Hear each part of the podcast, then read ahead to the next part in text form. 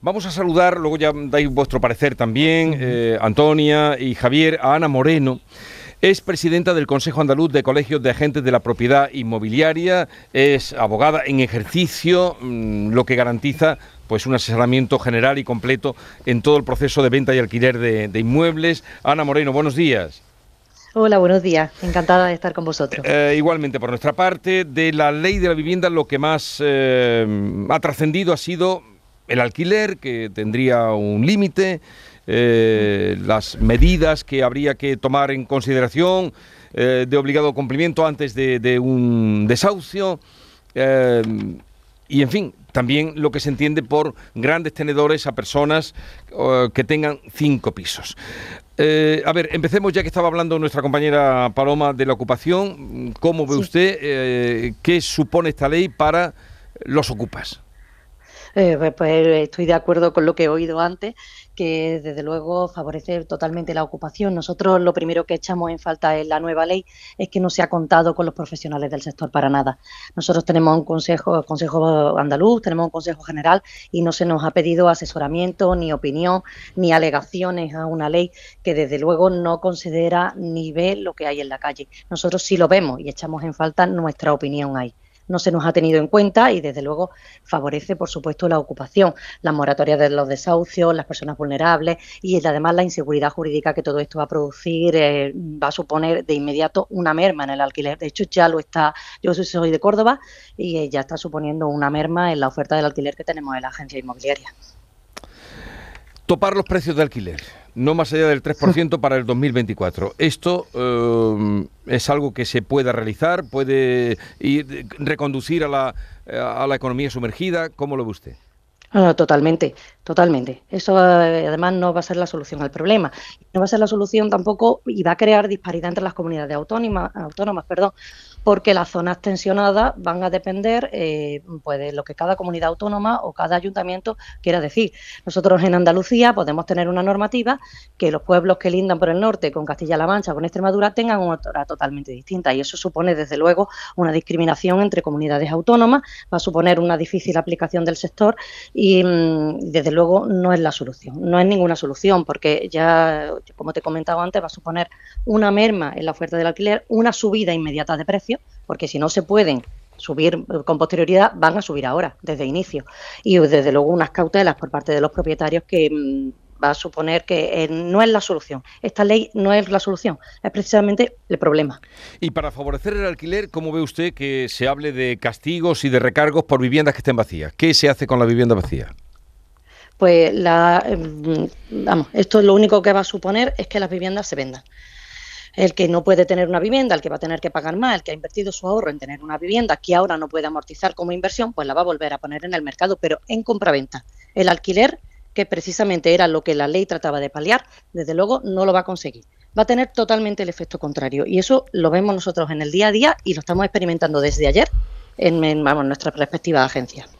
¿Pero por qué dice usted que precisamente no va a fomentar el alquiler, sino todo lo contrario?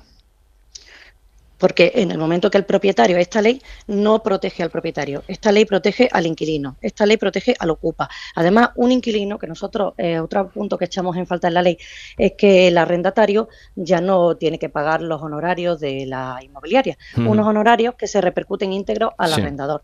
Pero de esta manera lo que se consigue es que el arrendatario quede desprotegido porque el arrendatario no va a tener asesoramiento, no va a tener un seguimiento de su contrato, porque el de la agencia inmobiliaria va a trabajar para su cliente, que es únicamente el arrendador.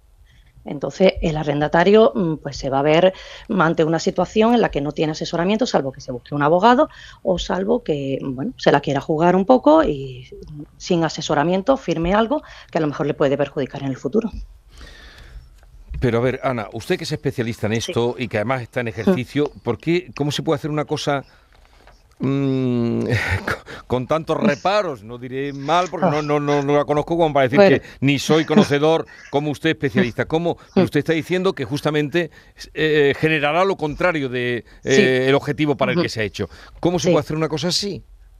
Bueno, eh, bueno, la ley es muy electoralista se ha sacado en un momento en el que hay elecciones municipales, en, un año en el que tenemos los propietarios, elecciones generales. Los propietarios también votan, ¿eh?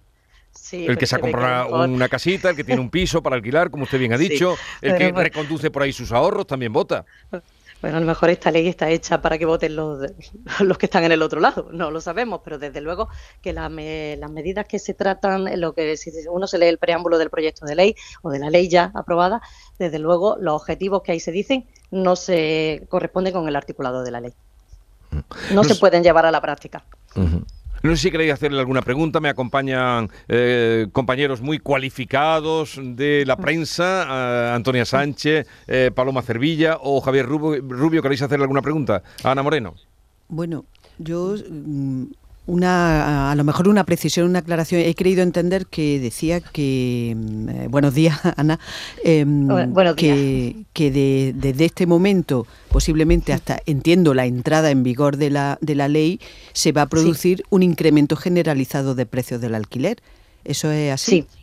Sí, eso es así. Vamos, de hecho, desde ayer eh, los propietarios que nosotros tenemos en cartera, y no solo he, he contactado con otros compañeros de Andalucía y lo están viendo ya, se ha refrenado la oferta de alquiler y la que sigue en mercado es con más petición por parte del propietario de más garantías respecto a contratos, nómina, avalistas y demás. Y, y desde luego el incremento de precios mm, ya desde ayer ya se vio por parte de los propietarios y se prevé que va a existir de aquí a que entre en vigor la ley. Eh, Ana, yo más que una pregunta, quizás un, un, comentario. Usted ha hecho una afirmación que creo que es muy es muy correcta. Ha dicho que esta ley es electoralista, ¿no? Que tiene un marcado carácter electoral. Eh, ¿Teme que dentro de unos meses se hable de los efectos indeseados de esta ley? Porque ya tenemos varios efectos indeseados de leyes que los expertos y los profesionales como usted advirtieron de que podrían tener estos, estos efectos. ¿Teme que se vaya a producir, bueno, son efectos erratas, como decía Pachi López con la ley del sí es sí, ¿no? ¿Qué espera de estos efectos indeseados? Sí, sí, lo vamos a ver y además va a ser inmediato y además también prevemos en el sector recursos de inconstitucionalidad por varios motivos. Y uno de ellos es que se prevé también un registro voluntario de intermediarios inmobiliarios cuando en determinadas comunidades autónomas ese registro es obligatorio. En la Comunidad Valenciana y en Cataluña, por ejemplo. También en Andalucía, aunque no lo tenemos desarrollado, la ley de tanto y retrato de 2018 también previó el registro obligatorio. Entonces, ahora tenemos una ley estatal que entra en competencias autonómicas que son de vivienda y que prevé una cosa totalmente distinta. Los recursos ya se prevén, no sabemos si llegará a entrar en vigor o el Tribunal Constitucional parará la entrada en vigor de la ley. Bien, veremos cómo. Sí. ¿Le puedo hacer otra pregunta? Adelante, sí, sí, claro. Sí, yo le, eh, Ana, si, bueno, como, como has dicho, el, el efecto que, que espera en, el sector em, es el de que, bueno, fomente la economía sumergida. En el caso de, estoy hablando de, de, la renta, o sea, de los precios de, los alquileres. Em, vaya a favorecer la economía sumergida. Eh, se supone que esto está enfocado para facilitar el acceso a, la vivienda a sectores, por ejemplo, los jóvenes que no tienen renta o tienen dificultades. Em, ¿cómo eh, se podría, si no es con esta medida, eh, facilitar ese acceso? Es decir, ¿qué otra alternativa puede quedar para facilitar eh, el acceso de los jóvenes a la vivienda? Sí, bueno, para favorecer el acceso a la vivienda de cualquier persona, lo primero que se tiene que favorecer es al propietario, con medidas fiscales, con medidas de protección, para que no se retraiga la oferta. Y luego, por otra parte, también eh, las entidades públicas, la Administración, es quien debe paliar eh, el déficit de vivienda en ciertos sectores y no que aquí parece que la ley lo que achaca todo al propietario privado, eh, a lo mejor con competencias que le superan o que no le corresponden. Pero que, falta vivienda, eh, eso es una realidad. Que los pisos se están encareciendo porque se los están llevando de calle eh, los pisos turísticos, es otra realidad. ¿Cómo, ¿Quién para eso? ¿Cómo se arregla? Bueno, pues la ley esta tampoco regula ni los alojamientos turísticos ni los alojamientos habitacionales. Que, por ejemplo, en la isla, en Baleares, existe un gran problema, y también en la comunidad valenciana, en todas las zonas costeras existe un gran problema también con el alojamiento habitacional. Esta ley lo que tenía que haber aprovechado es para regular la realidad del mercado y eso no lo ha hecho. Ha olvidado eh, pues sectores que se van a ver todavía más favorecidos. Ana Moreno, presidenta del Consejo Andaluz de Colegios de Agentes de la Propiedad Inmobiliaria, gracias por estar con nosotros. Un saludo, ya veremos cómo se desarrolla, qué pasa en los próximos días, si hay efectos indeseados o erratas, como señalaba Paloma. Un saludo y gracias por estar con nosotros. Gracias a vosotros. Adiós, hasta otra. El testimonio de una persona que está en la briega, en el trabajo directo, porque como tal ejerce. 9.27 minutos, una pausa y continuamos.